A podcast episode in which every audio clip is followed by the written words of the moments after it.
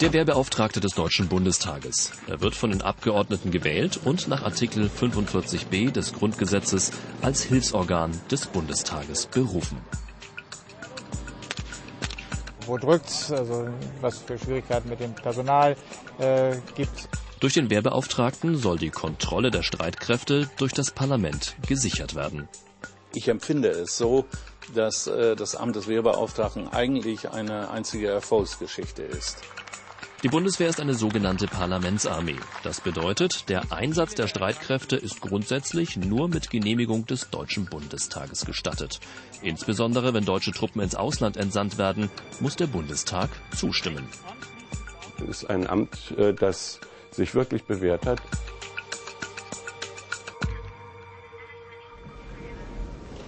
Dr. Hans-Peter Bartels wurde als Wehrbeauftragter am 21. Mai 2015 im Plenum vereidigt. Hagenow in Mecklenburg-Vorpommern. Hans-Peter Bartels auf Truppenbesuch. Der Wehrbeauftragte nutzt solche Termine, um sich regelmäßig aus erster Hand zu informieren. Wie sieht es bei denen aus? Personell, materiell, ausbildungsmäßig? Was sind ihre Aufträge? Wo gibt es äh, Probleme, die ich mit nach Berlin nehmen kann? Spätestens seit der Aussetzung der Wehrpflicht befindet sich die Bundeswehr permanent im Wandel. Denn der Übergang zu einer freiwilligen Armee birgt viele Herausforderungen. Die Bundeswehr wird äh, sich das Personal äh, nicht beliebig aussuchen können. Man muss schon mit denen spielen, die sich äh, bei der Bundeswehr bewerben. Die Bundeswehr muss sich auf eine etwas veränderte Klientel einstellen. Also die jungen Leute, die heute kommen, sind ganz unterschiedlich leistungsfähig. Manche machen Sport im Verein, manche haben in der Schule ordentlich Sport gemacht, manche machen gar nichts. Äh, das heißt ja nicht, dass sie schlechte Soldaten werden. Die sind ja trainierbar. Aktuell soll die körperliche Leistungsfähigkeit der Rekruten gesteigert werden. Beim Panzergrenadierbataillon 401 möchte sich Bartels heute selbst ein Bild davon machen, wie das Pilotprojekt funktioniert und wie es bei den Soldaten ankommt.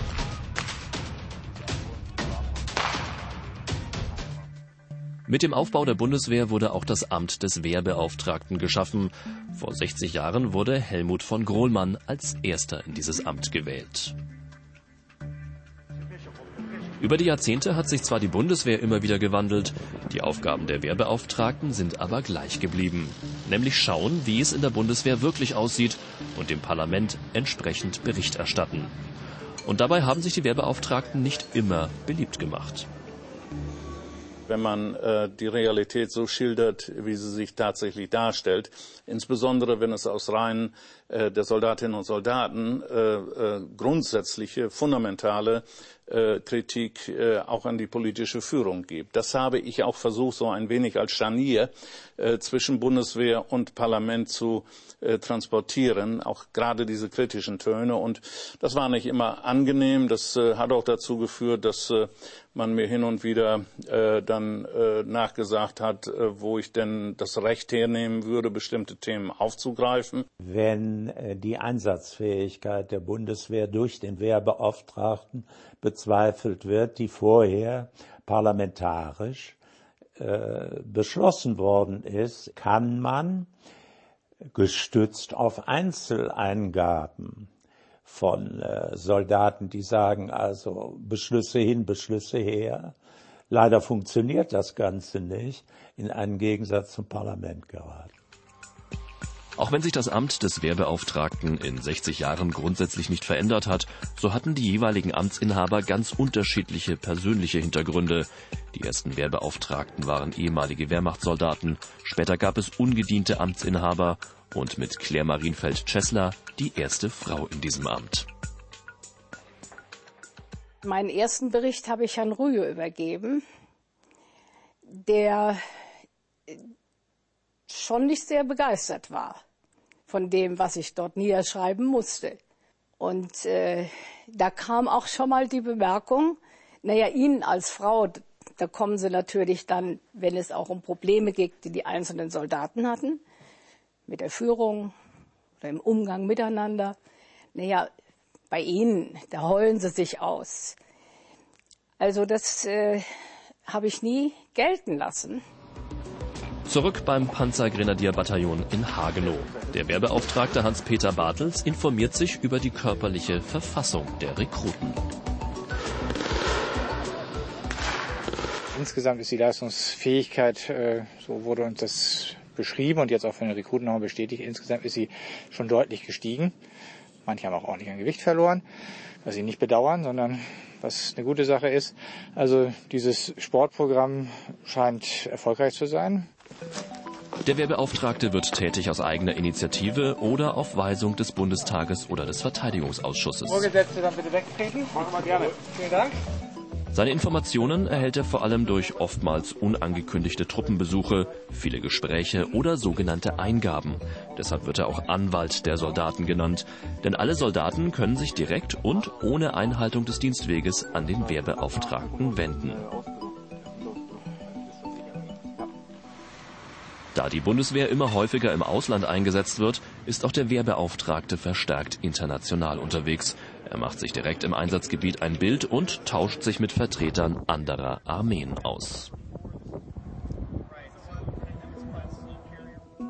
Der Wehrbeauftragte nimmt eine besondere Stellung innerhalb des parlamentarischen Systems ein. Er ist weder Beamter noch Abgeordneter, aber er hat einen eigenen Sitz im Plenarsaal.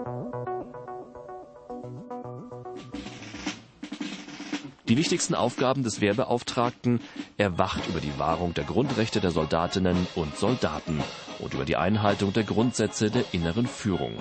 Diese beinhalten unter anderem die Integration der Streitkräfte in Staat und Gesellschaft und das Leitbild vom Staatsbürger in Uniform. Dessen Grundrechte sollen trotz Befehl und Gehorsam so wenig wie möglich eingeschränkt werden. Was man hier merkt, ist eben, wie gut die Bundeswehr in der Region ankommt. Also hier gibt es gar keine Probleme, sondern also große, äh, also großer Zuspruch von, von allen Parteien im Kreistag, in, in, der, in den, in den äh, Gemeinderäten. Äh, und davon sind ja auch viele hier. Also das, da merkt man schon, also Bundeswehr ist was Besonderes, aber ist eben auch ein wichtiger Faktor in, im Gemeindeleben. Ich gelobe. Das war und ist aber nicht immer und überall so. Die Meinungen der ehemaligen Wehrbeauftragten gehen daher in diesem Punkt zum Teil deutlich auseinander. Treu zu dienen. Treu zu dienen. Sie gehört dazu. Manchmal habe ich aber den Eindruck, dass ein bisschen äh, die Sorge auch um das Wohl und Wehe der Bundeswehr zu beklagen ist. Ich glaube, das Ansehen der Bundeswehr ist schon gut, auch äh, insbesondere das Ansehen der Soldaten. Und das ist immer wieder erstaunlich und auch erfreulich natürlich für die Soldatinnen und Soldaten und auch ihre Angehörigen, dass anerkannt wird, was sie dort tun.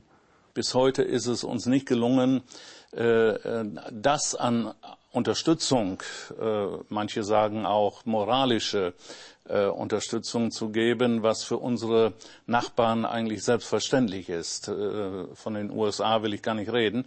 Äh, aber das fehlt äh, in unserer Gesellschaft einfach auch ein Stück weit Empathie gegenüber den Menschen in der Bundeswehr. Der Wehrbeauftragte unterstützt den Bundestag bei der Kontrolle der Streitkräfte. Er ist zugleich Hilfsorgan und Berichterstatter sowie Vermittler zwischen Soldaten und Politik. Und auch wenn sich die Rahmenbedingungen permanent wandeln, wird er weiterhin Hüter von Grundrechten der Soldaten und von Grundsätzen der inneren Führung sein.